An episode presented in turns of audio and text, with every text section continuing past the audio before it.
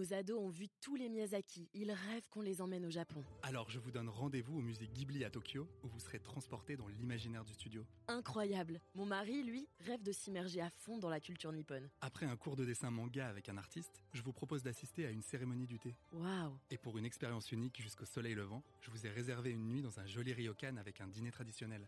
Je nous y vois déjà. Avec Marco Vasco, ne rêvez plus, vivez votre voyage l'esprit libre. Au rendez-vous sur marcovasco.fr pour imaginer votre prochain voyage sur mesure.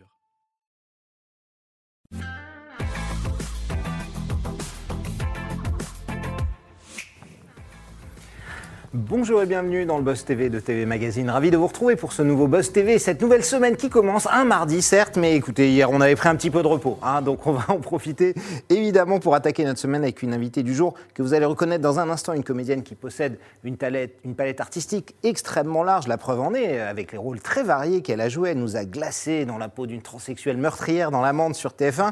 Elle nous a beaucoup fait rire évidemment au cinéma dans Qu'est-ce qu'on a fait au bon Dieu, Camping ou encore Du Kobu.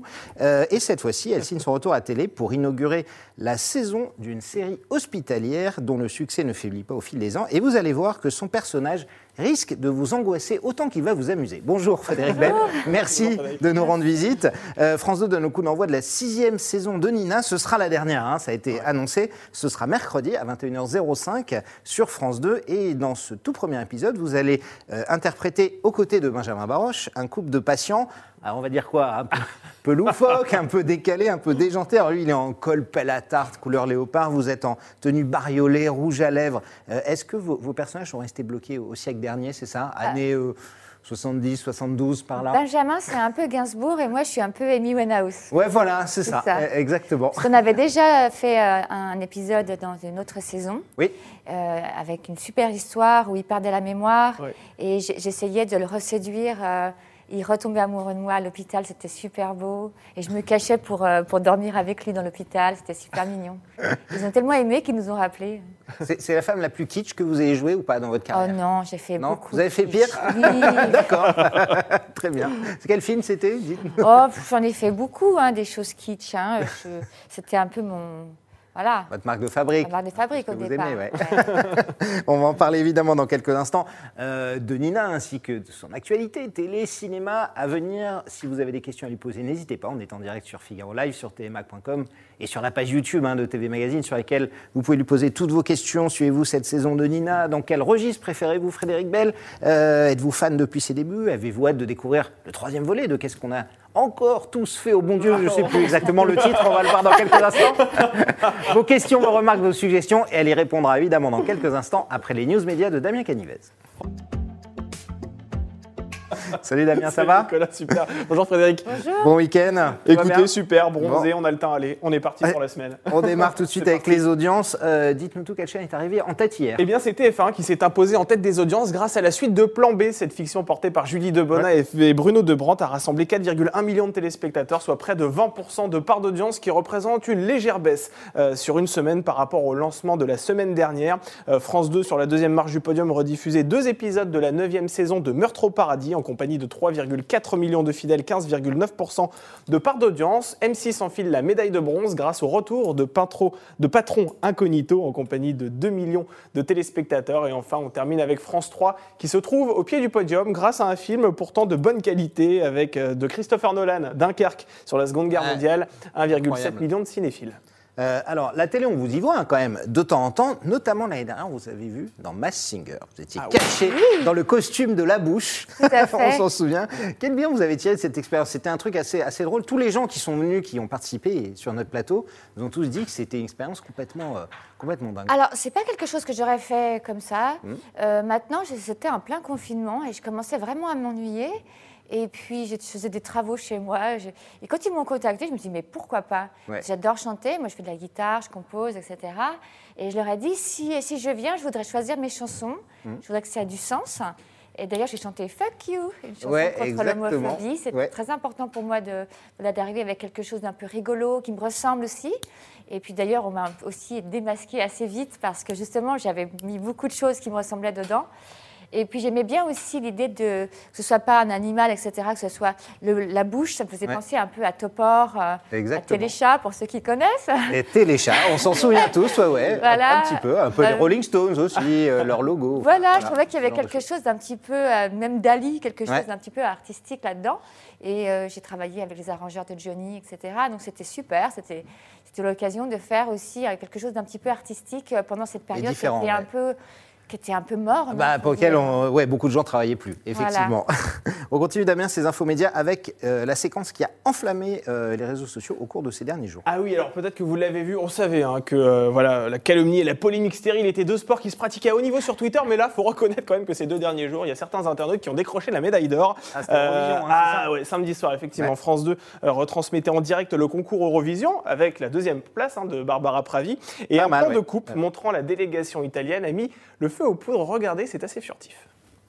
I'm so happy to have performed, and I'm so happy that you're Alors, vous avez vu, c'est très furtif, je vous avais prévenu. Alors, qu'est-ce qu'on voit dans cette séquence? En fait, le chanteur italien qui a remporté l'Eurovision Ouais. baisse la tête en direction de la table, le point CRS, qui ne fait aucun doute pour Twitter. Il a sniffé un rail de cocaïne, pourtant, Ah, on ne vrai, peut hein. distinguer. Été- Voilà. J'adore, ils sont totalement bourrés, ils sont totalement Ouais, ouais. Ah, ça, ça fait aucun doute sur le fait qu'il soit peut-être un peu ivre. Effectivement, il y a quelques bouteilles de bière Oui, dans oui, le il y a des bouteilles, oui, oui. On peut notamment, on peut distinguer aucun, aucun stupéfiant. Les narines du chanteur se trouvent pas forcément dans l'alignement de la main. Et en plus. Bah euh, non, sa en plus, tête- il se baisse pas assez loin. non, exactement. La tête se quoi. trouve à plusieurs centimètres au-dessus de la table. Mais peu importe, hein, les internautes, même des journalistes très sérieux, l'ont dé- l'ont déclaré. Il a pris un rail de cocaïne. Alors, du coup, face à l'ampleur de la polémique, un journaliste, pendant la conférence de presse, a dû lui poser la question est-ce que vous avez pris de la drogue? Lui, il a nié en bloc. Ouais. Mais ça n'a pas suffi pour Twitter, qui a réclamé des comptes. Alors, du coup, il a dû se soumettre à un test pour savoir si oui ou non il avait pris de la drogue. Et sans surprise, le test s'est avéré négatif.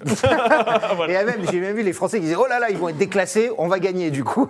Je pense que c'était un peu de mauvaise foi de la part de Ouais, certains Français peu. aussi. En même ouais. temps, c'est pas un sport, enfin, ils courent pas derrière un ballon. euh. Euh, bah, non, on on est, va- on est d'accord. Non, après, pour l'image de l'Eurovision. Si, si ça peut les aider de chanter, pour chanter, de taper On un on a du mal à imaginer que devant quoi Ils sont 40 millions de Ah ouais, spectateurs. Dans Oui, c'est vrai que c'est pas très moral, voilà. Ouais. Quelqu'un se fasse un rail devant la télé alors qu'il est en direct, à mon avis. Non, il le sait. Si on mettait tous les chanteurs qui, prennent de la cocaïne en prison, euh, il n'y aura plus beaucoup de Oui, il n'y aura plus de concert. Euh, quel rapport vous entretenez, vous, Frédéric, avec euh, les réseaux sociaux? C'est un ami, pas un ami C'est difficile, vous faites attention euh, c'est un ami. Ouais. Euh, Vous utilisez lesquels euh, J'utilise surtout Instagram, un petit Ouais. peu Facebook, mais de moins en moins Facebook. Un- moins, de moins en moins Twitter aussi, mais Instagram, je fais des choses plutôt élégantes. Ouais. Euh, voilà, j'aime beaucoup faire des partenariats, euh, voilà, qui soient, qui soient chics, euh, voilà, élégants. Euh, notamment, j'ai vraiment adoré euh, y mettre tous mes travaux pendant tout le confinement parce que comme mon chef de chantier s'était barré, ben, tout le monde m'a donné des. Ah, vous avez des- fait des travaux chez vous, c'est ça J'ai fait des travaux et ok. je demandais aux gens, alors comment on fait pour faire un joint Ah, oui, d'accord, ouais. Pas un joint, hein, un joint. Ah, sympa. Euh, comment on fait pour, euh, pour étaler le truc, euh, quelle peinture je dois prendre, etc. Et c'était vraiment super parce qu'ils m'ont. Je trouve ça très collaboratif et tout. Et euh, voilà, donc si vous voulez voir mes travaux, ils sont euh, sur mon, euh, mon Sur Instagram. notre Instagram, disponible. Ouais. On, ira, on ira jeter un coup d'œil. Euh, Damien, on termine par cette nouvelle qui va ravir les fans du monde Ah oui. entier de la série Ouais. culte Dont Friends, vous. dont, Dont vous, dont je fais partie, comme beaucoup. hein, je ne suis pas seul. Alors, c'est l'une des séries télévisées les plus populaires au monde. Elle Ah s'apprête à faire son retour à la télévision le temps d'un épisode baptisé Friends The Reunion. Et c'est sur TF1 que les inconditionnels de cette sitcom américaine pourront vibrer au rythme des aventures rythmées par Joey, Ross, Chandler et tous les autres. Alors, pour le Sur. Salto, euh, le 27. hein, juste Exactement. Juste, en ça. même temps que la. Voilà, exactement. Alors, pour le retour de cette fiction portée entre autres par Jennifer Aniston, qui raconte le quotidien d'une bande de copains, de nombreuses personnalités prestigieuses ont accepté de figurer au générique. On retrouve notamment l'ex-footballeur David Beckham, Justin Bieber, Lady Gaga ou encore l'animateur américain très connu outre- outre-Atlantique James Corden. Et pour l'instant, la date de diffusion donc sur TF1 de ces retrouvailles n'est pas encore connue, mais comme vous l'avez rappelé, Nicolas, en effet, on pourra le voir sur Salto dès le jeudi 27 mai dans la foulée de la diffusion américaine sur HBO Max. Oui, pour TF1, il faut attendre juste le doublage parce que ce sera évidemment Oui. en, en- en VF. Euh, Friends, j'imagine, c'est quelque chose que vous avez vu. Ah, j'adore, c'est mythique pour vous, bien ça sûr. euh, Il Vous allez regarder, le chat, là, il pue le chat. Vous allez regarder la, la Ah, France mais ouais, je regardé. Ouais. Mais pas en VF, par contre. Non, non, Là, il non. va falloir qu'il. VO, c'est sur Salto. Il faudra, Ah, regarder sur pas Salto. Salto. Vous n'avez pas Salto Moi, J'ai fait un salto arrière. Heureusement, à France Télé. Il y a- il y a- Mais bientôt, bientôt. Vous êtes je pense fan que- de séries comme Je ça viens d'emménager, c'est pour ça que j'ai pas encore branché les chaînes. Vous en dévorez comme ça des séries, Oui, sur les plateformes, oui ben, beaucoup euh, Netflix, Amazon, euh, évidemment. hein. Puis Arte, j'aime beaucoup aussi. Euh, ouais, voilà. Laquelle pour vous euh, Il y en a Oh, une ben, mythique, moi, la, euh, la plus mythique, c'est Fleabag. Ah, Fleabag, ouais. série Sur- anglaise, ouais, Ouais, sur euh, Amazon. Ouais. qui était une très bonne série, qui avait été adaptée en, en France d'ailleurs également, avec euh, Camille Cotin, si ma mémoire est bonne. Moi, j'aime pas les adaptations. ouais. Non, c'était moins bien. Non, je trouve ça très dommage de demander à un acteur de refaire quelque Ouais. chose. Je trouve Bah qu'on oui. est là pour créer quelque chose. On n'a pas fait ce métier pour copier. Et c'est un peu dommage en France. On a l'impression d'être dans l'époque des yéyés où on doit faire, on doit reprendre les chansons américaines Les en moins bien. et faire en Non, français, c'est- ouais, ouais. Oui, voilà, parce qu'en France, on a forcément moins de pognon. euh, Mm. Puis euh, le niveau d'exigence de jeu n'est jamais aussi, euh, aussi fort qu'au- qu'outre-Atlantique. hein. Ça, c'est certain. En tout cas, Fraise n'a pas, été réadapté. hein. Vous verrez la, la- Ah la- la sitcom originale à partir du 27. C'est fini pour C'est aujourd'hui fini, Nico. Merci C'est beaucoup, Damien. On passe tout de suite à la grande interview du Buzz TV. Et toutes vos questions, on les attend. Nous sommes en direct avec Frédéric Bell.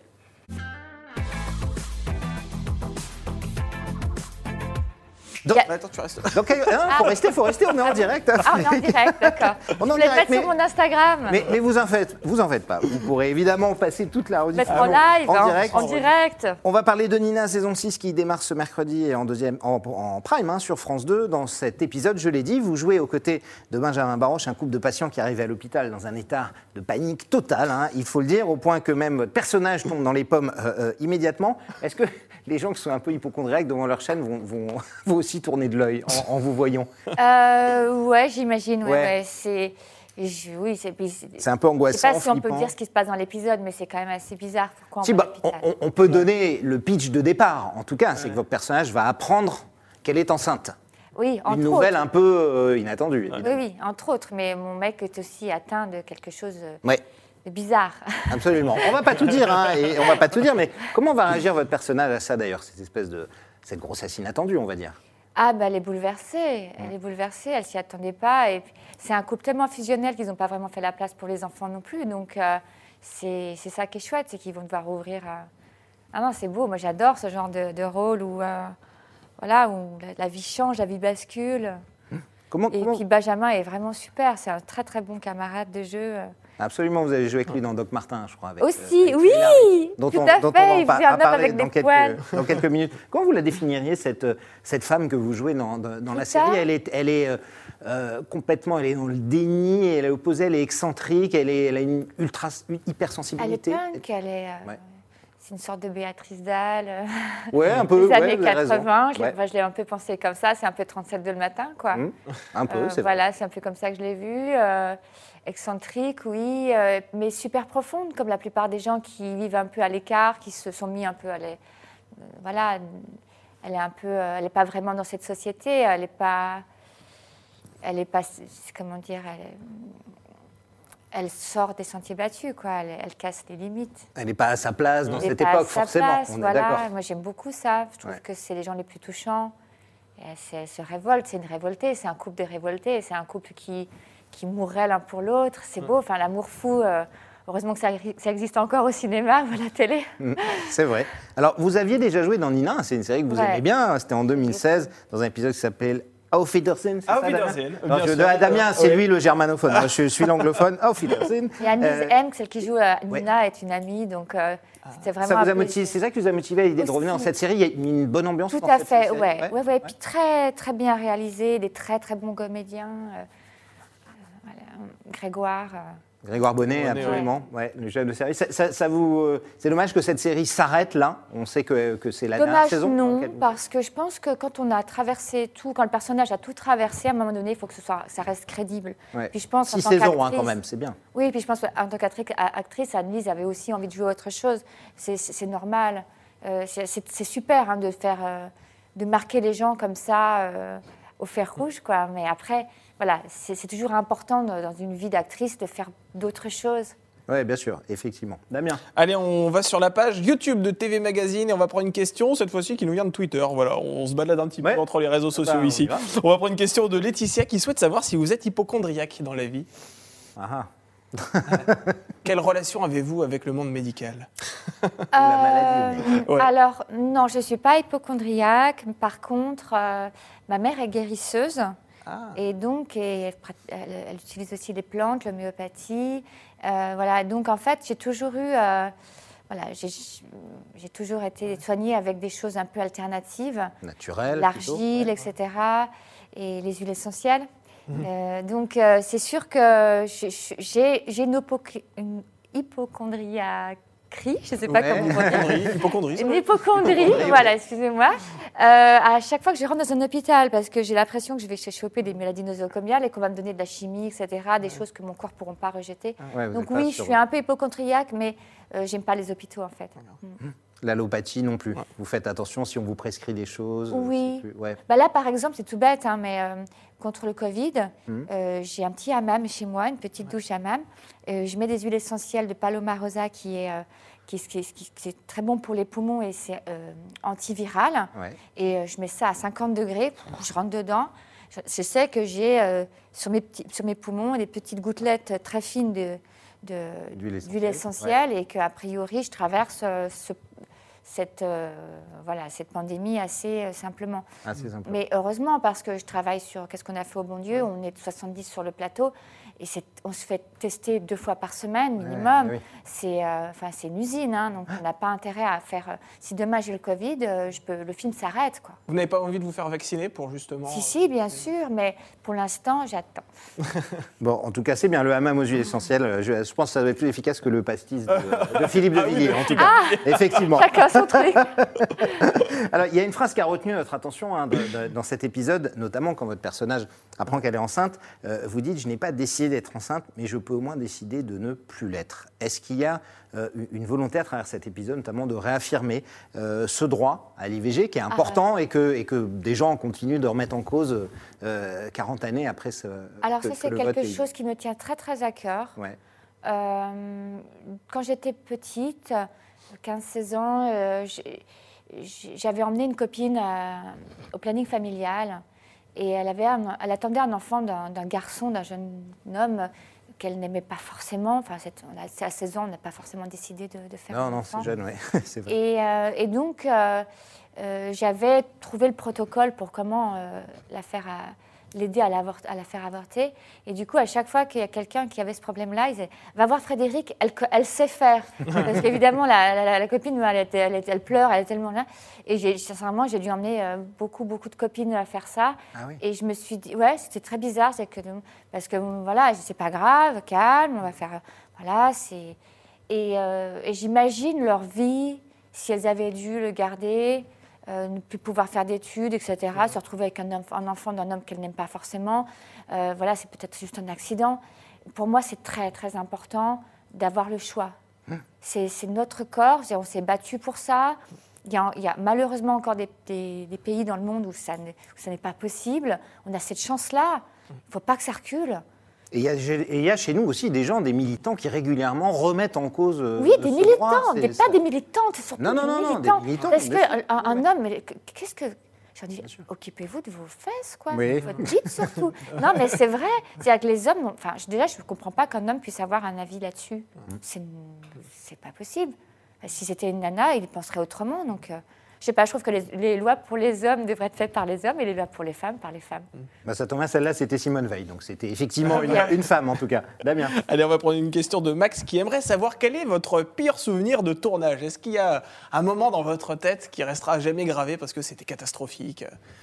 Ou pour d'autres raisons Allez-y, Il y a un acteur, hein. j'ai- non, j'ai un acteur qui m'avait cassé la main dans- pendant une prise. Ah ouais, Ah bon quand même. Il, il avait fait consci- Enfin, voilà. Alors un nom, dites-nous Ah, le Non, nom. non, C'était un addict à l'alcool. Ah. Euh, Qu'est-ce que. Oh, C'était en marge d'un tournage ou c'était dans le cadre d'une scène où il vous a serré un peu trop fort la main non, non, non, c'était un psychopathe. Ah ouais, Ah oui. c'était en marge d'un tournage donc. Ah ouais. C'était en marge d'un tournage et je. ouais, bref. Voilà. Un euh, mauvais souvenir. un mauvais souvenir. Euh, sinon, euh, j'avais un très mauvais souvenir de figuration, parce que j'ai commencé figurante, Ouais. euh, où je, je jouais un tapin et euh, on, on me tapait. Ah bon? Ah ouais? Et euh, c'était. oh là là, c'était quoi déjà? Ah, c'était un blié. C'était Ah, euh, ben, un film de Bertrand Blier. ah ouais, c'était un billet où- qui parlait de la mort, là, je sais plus ce que c'était. Oui, La- euh, je sais plus. Oui, C'était les côtelettes. Les D'accord. les côtelettes. côtelettes. oui. Ouais. Et sur les côtelettes, je fais un tapin, on me voit un quart de seconde. Et, et- et le, le comédien me tapait pour de vrai. Et j'avais la joue comme ça. La prise a été refaite 50 fois, c'est ça? Et à chaque fois, je tombais. Je- voilà, c'était l'horreur. Donc c'était crédible, quoi. Voilà, bah ouais, j'étais une très bonne actrice là-dessus. Ouais. Je tombe très bien. Bon, quelques petits mauvais souvenirs, mais Ouais. tout, tout ça, c'est derrière. Euh, alors évidemment, ce mercredi soir, on va vous voir dans Nina le temps d'un épisode. Vous en aviez fait un, un autre, euh, contrairement à, à Anne Lizem, effectivement, qui est l'héroïne de cette série depuis 2015. Vous parlez tout à l'heure de, de- de la fin de la série en disant c'est peut-être pas plus mal pour une comédienne de pouvoir changer de registre. Vous, demain, euh, Frédéric, on vous propose comme ça une grande série sur une grande chaîne, TF1, France 2, France 3. Euh, vous dites oui ou J'ai déjà ou vous dit oui. Ouais. J'ai déjà dit oui, euh, bien sûr. Après. euh, Mais récurrent comme ça, 4, 5 ans, 6 ans Mais vous pouvez 10 pas ans? savoir ça. Ouais. Euh, Non, non, bien sûr, Quand on a commencé, ce qu'on a fait H24, où j'étais une, une infirmière addicte à la morphine, qui est Oui. une très très belle série. Avec d'Anne Parillo, ouais, sur, etc. sur TF1. Et euh, c'était une série vraiment glaçante suédoise qu'on avait réadaptée. Et on était parti pour 8 ans. hein. Ouais. Donc oui, oui, j'étais- j'aime j'aime l'idée de... Parce que l'avantage, c'est qu'on peut vraiment étirer un personnage. On a plus de, de temps dans une série, dans une longue série, pour euh, moduler le personnage que dans un long métrage où, avec beaucoup de comédiens, euh, voilà, on n'a pas forcément le temps de, de jouer beaucoup de palettes. Et oui, oui, bien sûr, bien sûr. Après, euh, j'aime quand même la liberté de faire beaucoup de choses différentes. Et j'ai cette chance-là d'avoir commencé à la télé en mode euh, chroniqueuse loufoque. Bien sûr, sur voilà, Canal. Voilà, actrice, actrice de, de, de- de programmes courts. Après, Emmanuel Mouret, euh, du cinéma d'auteur, euh, très fémis, euh, romer, Ouais. romérien, quoi, on va dire. Et derrière, des comédies populaires et des séries. Comme Qu'est-ce qu'on a fait au mon Dieu Voilà, du. Cobu aussi, j'aime beaucoup faire des Ouais. films pour enfants. Je fais aussi Barbie dans Toy Story, c'est Oui, moi qui fais Barbie. C'est vrai, c'est vrai. votre voix. Ken, c'est fini entre nous. Et Toy Story 3, je me souviens. Toy Story C'était génial. 3, les, les Lascars, etc. J'aime beaucoup faire voilà, des choses Avoir de la variété, ouais. C'est pour ça que je fais ce métier. Parce que sinon, aussi, c'est- je voudrais pas, par contre, m'enterrer dans une série, euh, euh, les séries euh, ju- juste avant les, le, le- le JT, là, où on Ah oui, les soaps Ah oui. quotidiens, vous voulez Voilà. dire. Par contre, j'adore faire des guests. D'accord. J'avais Ça, vous pourriez en faire dans Ici tout commence ou Oh euh, oui, euh, Plus belle la vie J'en ou avais fait un sur. euh, C'était comment ça s'appelle euh, Plus belle la vie? Non, non, non. euh, ça s'appelait. euh, Nos chers voisins. non, demain- euh, DNA. Ah, demain nous Demain nous appartient. appartient. Avec Ingrid Chauvin. C'est la série préférée de mes nièces. Hmm. Et j'ai dit, mais si j'y vais, je fais une méchante. Et je leur ai demandé, j'ai dit, si j'y vais, je fais une méchante. Ils m'ont fait une garce, Ah ouais, nappe c'était un bébé, euh, je tue des gens. Je, je trouve ça rigolo. Ouais, plutôt pas mal. Alors, il y, a- il y a une série qui, qui a récemment bouleversé le, le- le PAF, c'est HPI, avec Audrey Fleurot. Ouais. Euh, 10 millions de téléspectateurs. C'est Quand on énorme. voit ce chiffre, on se dit, mais c'est C'est joli. incroyable, la puissance. Ouais, c'est plutôt joli. Alors, bon, vous avez fait 12 millions avec euh, Qu'est-ce qu'on a fait au bon Dieu, donc ça, Au ça- cinéma. ça va, mais, au cinéma, mais ça, ça fait rêver ces chiffres-là en télé, autant qu'au cinéma. Oui, ça fait rêver, mais en même temps, c'est un peu triste parce que c'est des gens qui auraient pu aller aussi au cinéma. Ouais. Et c'est bien la télé, mais maintenant, sortez Sortez, allez au cinéma C'est-à-dire que c'est bien de voir chez soi, mais le canapé, c'est fini. Allez, Mm. maintenant, on va au cinéma parce que c'est là-bas aussi qu'on partage. C'est important de remplir les salles parce qu'elles nous attendent, les salles. Il y a plein de super films qui arrivent, là, euh, The Father et tout ça. J'ai très, très... Moi, j'ai pas encore été au cinéma, là, depuis la reprise. J'ai hâte.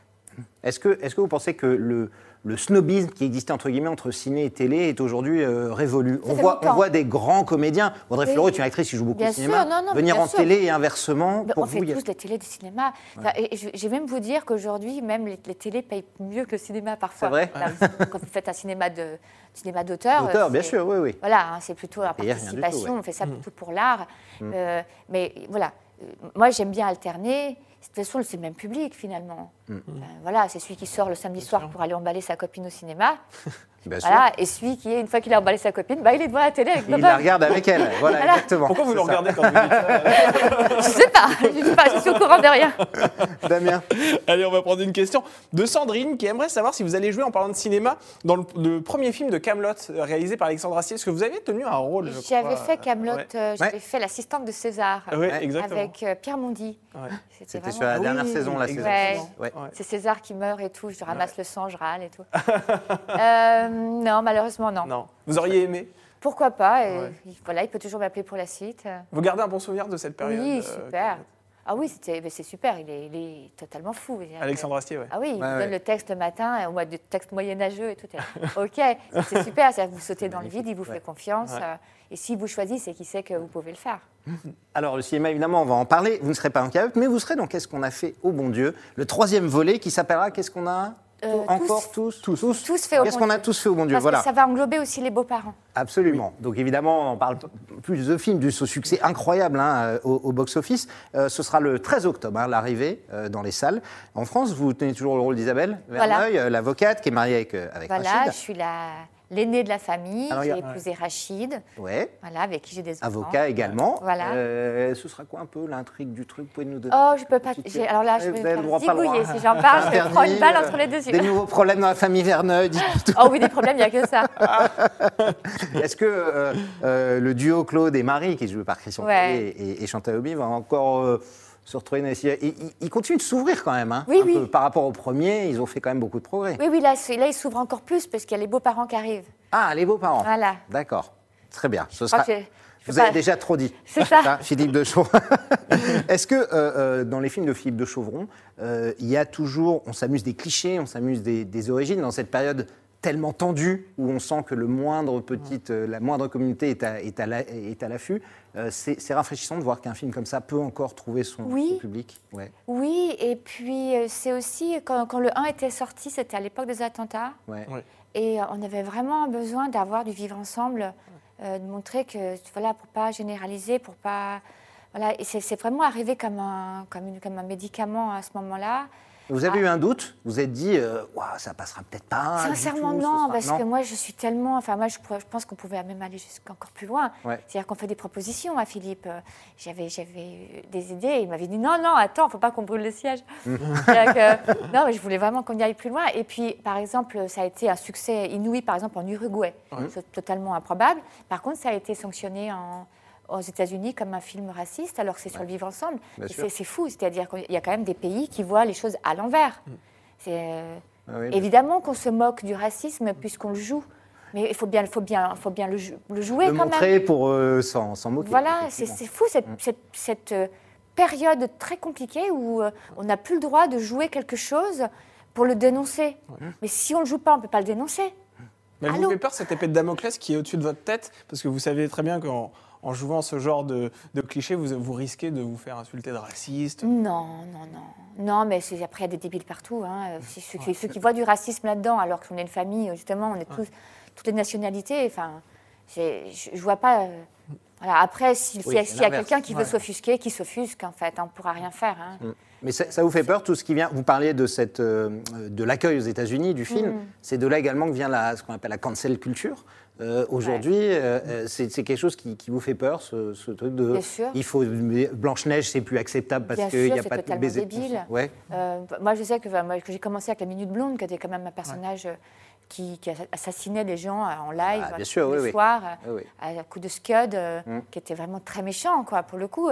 Et je me dis, mais aujourd'hui, je pourrais plus la faire. Je pense que je serais guillotinée, enfin, guillotinée, peut-être égorgée, ou je ne sais pas. Ouais. Mais voilà, enfin, je veux dire, c'était une liberté. J'ai- Je suis très contente d'avoir euh, appartenu à cette période de Canal euh, où, où très libertaire, très folle, très très 80 finalement euh, encore quoi. Finalement les- en, en 2005 je- j'ai la sensation que c'était les années 80 tellement que ça me paraît loin. Ce qui n'est plus le cas aujourd'hui, y compris fou à tout Canal. a, tout a basculé en 5 ans. Ouais.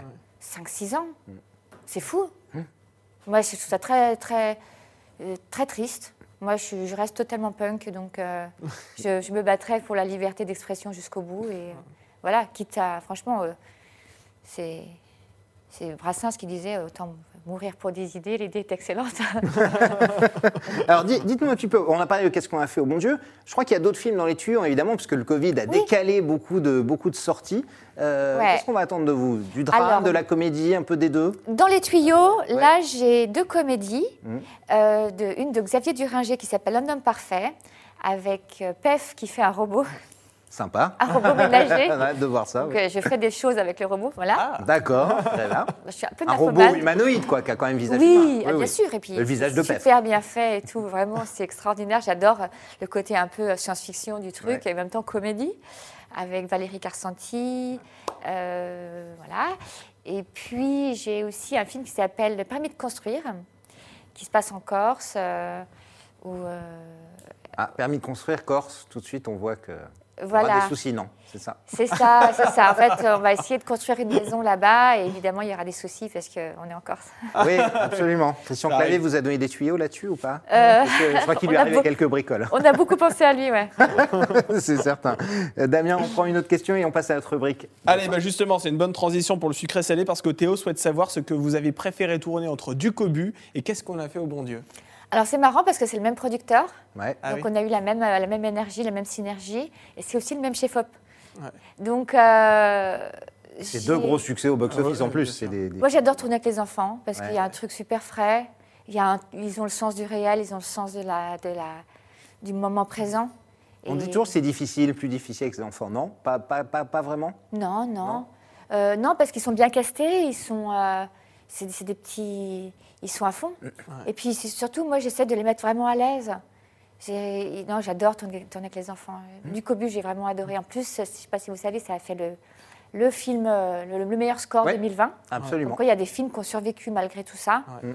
Et euh, c'est, c'est, euh, je vous invite à aller le voir. Ouais. C'est du Cobu qui triche à The Voice.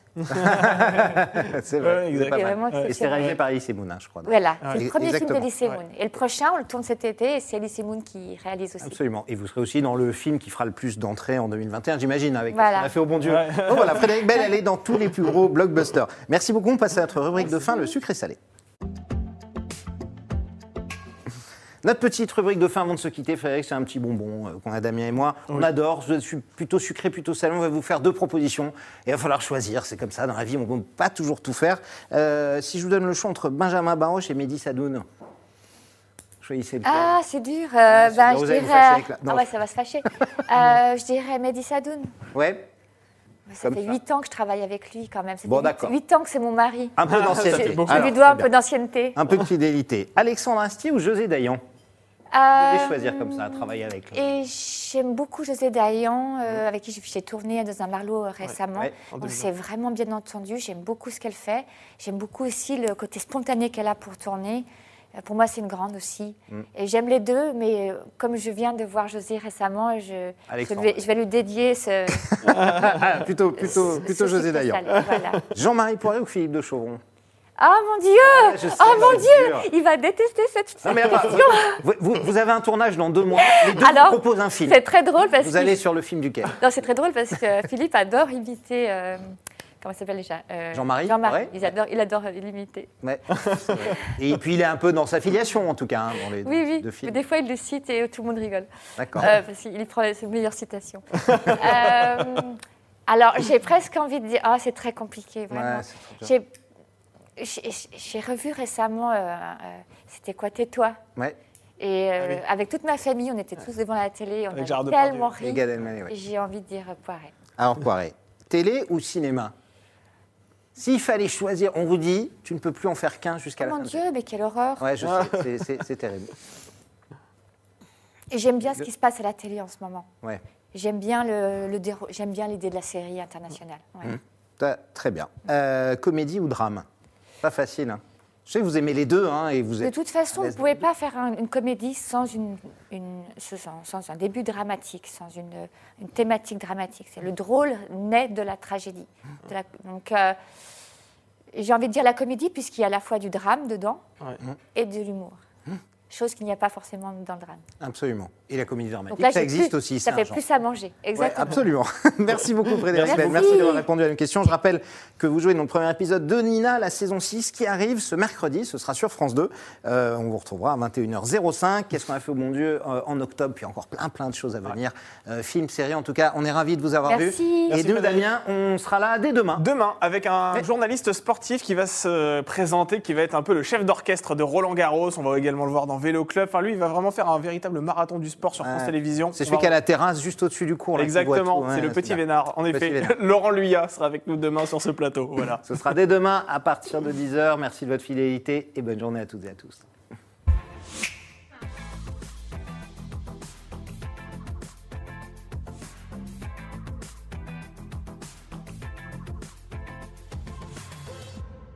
Mes ados ont vu tous les Miyazaki. Ils rêvent qu'on les emmène au Japon. Alors je vous donne rendez-vous au musée Ghibli à Tokyo, où vous serez transporté dans l'imaginaire du studio. Incroyable. Mon mari, lui, rêve de s'immerger à fond dans la culture nippone. Après un cours de dessin manga avec un artiste, je vous propose d'assister à une cérémonie du thé. Waouh. Et pour une expérience unique jusqu'au soleil levant, je vous ai réservé une nuit dans un joli ryokan avec un dîner traditionnel.